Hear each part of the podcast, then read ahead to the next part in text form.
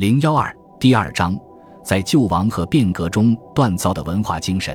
晚清文化作为中国近代文化的一个重要组成部分，是伴随着中国传统社会的半殖民地化和近代化的进程而形成的，经历了一条独特的历史发展道路。这种特殊的历史环境和成长道路，赋予晚清文化以特有的品质风貌。本章着重从以下三个方面来展现晚清时期中国文化的时代精神，即爱国主义精神的高扬，向西方寻求救国真理及救亡与启蒙的统一。